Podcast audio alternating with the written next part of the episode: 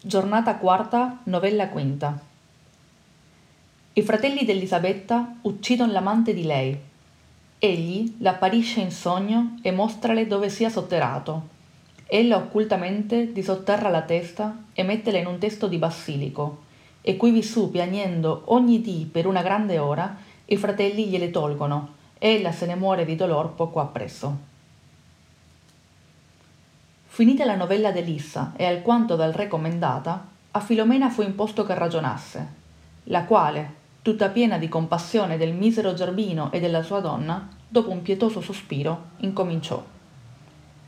La mia novella, graziose donne, non sarà di genti di sì alta condizione come costoro furono dei quali Elissa ha raccontato, ma ella per avventura non sarà men pietosa, e a ricordarmi di quella mi tira Messina poco innanzi ricordata, dove l'accidente avvenne.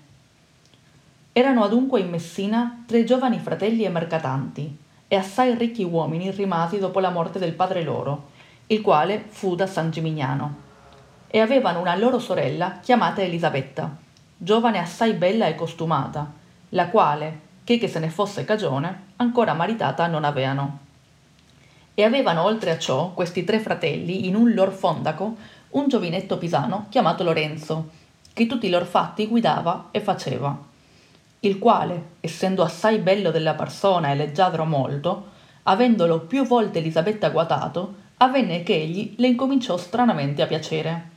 Di che Lorenzo accortosi e una volta e altra similmente lasciati i suoi altri innamoramenti di fuori, incominciò a porre l'animo a lei.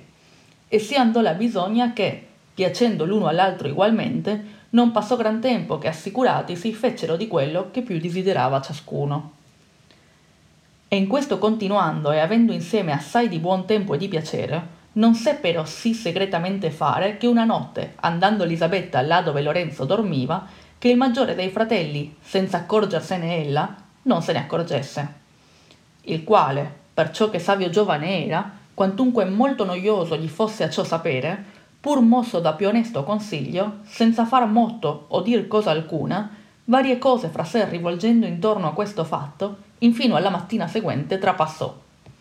Poi, venuto il giorno, a suoi fratelli ciò che veduto aveva la passata notte di Elisabetta e di Lorenzo raccontò, e con loro insieme, dopo lungo consiglio, diliberò di questa cosa, acciò che né a loro né alla Sirocchia alcuna infamia ne seguisse, di passarsene tacitamente ed infignarsi del tutto d'averne alcuna cosa veduta o saputa, infino a tanto che tempo venisse nel quale essi, senza danno o sconcio di loro, questa vergogna, avanti che più andasse innanzi, si potessero torre dal viso.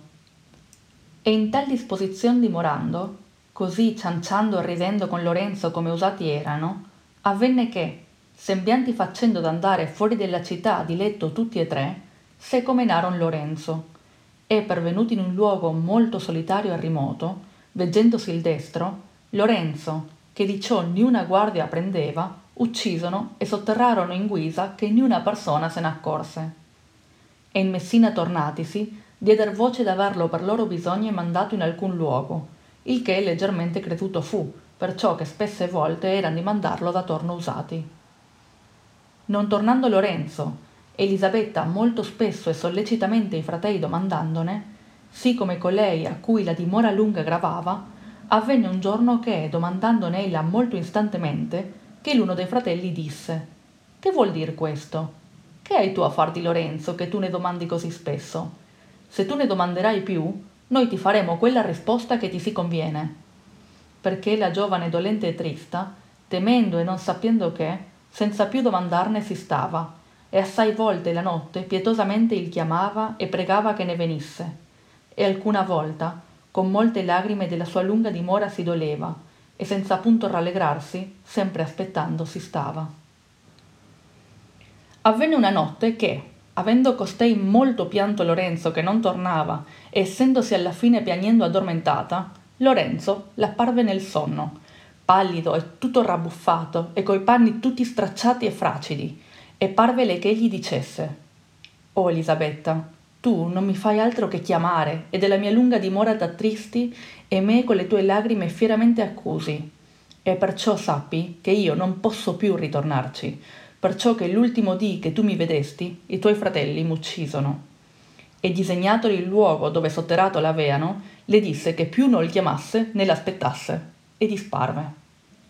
La giovane, destatasi e dando fede alla visione, amaramente pianse.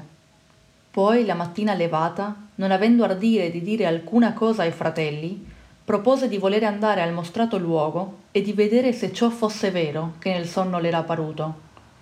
E avuta la licenzia d'andare alquanto fuor della terra di Porto, in compagnia d'una che altra volta con loro era stata e tutti i suoi fatti sapeva, quanto piuttosto poté, là se n'andò e tolte via foglie secche che nel luogo erano, dove mendura le parve la terra, quivi cavò, né ebbe guari cavato, che ella trovò il corpo del suo misero amante in niuna cosa ancora guasto né corrotto, perché manifestamente conobbe essere stata vera la sua visione. Di che più che altra femmina dolorosa, conoscendo che quivi non era da piagnere, se avesse potuto volentier tutto il corpo n'avrebbe portato per dargli più convenevole sepoltura ma veggendo che ciò esser non poteva, con un coltello il meglio che poté gli spiccò dall'ombusto la testa, e quella in un asciugatoio inviluppata, e la terra sopra l'altro corpo gittata, messala in grembo alla fante, senza essere stata da alcun veduta, quindi si dipartì e tornosene a casa sua. Quivi, con questa testa nella sua camera rinchiusasi, sopra essa lungamente e amaramente pianse, tanto che tutta con le sue lagrime la lavò, mille basci dandole in ogni parte. Poi prese un grande e un bel testo, di questi nei quali si pianta la persa o il basilico, e dentro la vi mise fasciata in un bel drappo. E poi, messavi sulla terra, su vi piantò parecchi piedi di bellissimo basilico salernetano, e quegli da niun'altra acqua che o rosata, o di fior d'aranci, o delle sue lagrime, non innaffiava giammai. E per usanza aveva preso di sedersi sempre a questo testo vicina, e quello con tutto il suo desiderio vagheggiare, sì come quello che il suo Lorenzo teneva nascoso. E poi, che molto vagheggiato l'avea, soppresso andata se ne cominciava a piagnere, e per lungo spazio, tanto che tutto il basilico bagnava, piagnea.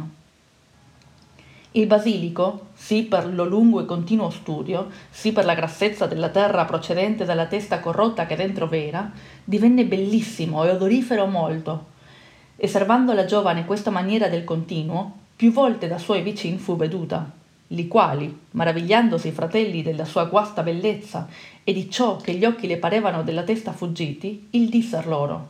Noi ci siamo accorti che ella ogni dì tiene la cotal maniera. Il che udendo i fratelli, e accorgendosene, avendonela alcuna volta ripresa e non giovando, nascosamente da lei fecero portar via questo testo, il quale, non ritrovando, ella con grandissima istanzia molte volte richiese, e non essendole renduto, non cessando il pianto e le lagrime, infermò, né altro che il testo suo nell'infermità domandava. I giovani si maravigliavano forte di questo adimandare, e perciò vollero vedere che dentro vi fosse. E versata la terra, videro il drappo, e in quello la testa non ancora sì consumata, che essi alla capellatura crespa non conoscessero lei essere quella di Lorenzo di che essi si meravigliarono forte e temettero non questa cosa si risapesse. E sotterrata quella, senza altro dire, cautamente di Messina uscitisi e ordinato come di quindi si ritraessono, se ne andarono a Napoli. La giovane non restando di piagnere pure il suo testo adimandando, piagnendo si morì, e così il suo disavventurato amore ebbe termine. Ma poi, a certo tempo divenuta questa cosa manifesta a molti, fu alcun che compose quella canzone, la quale ancora oggi si canta, cioè, qual esso fu lo malo cristiano che mi furò la grassa, eccetera.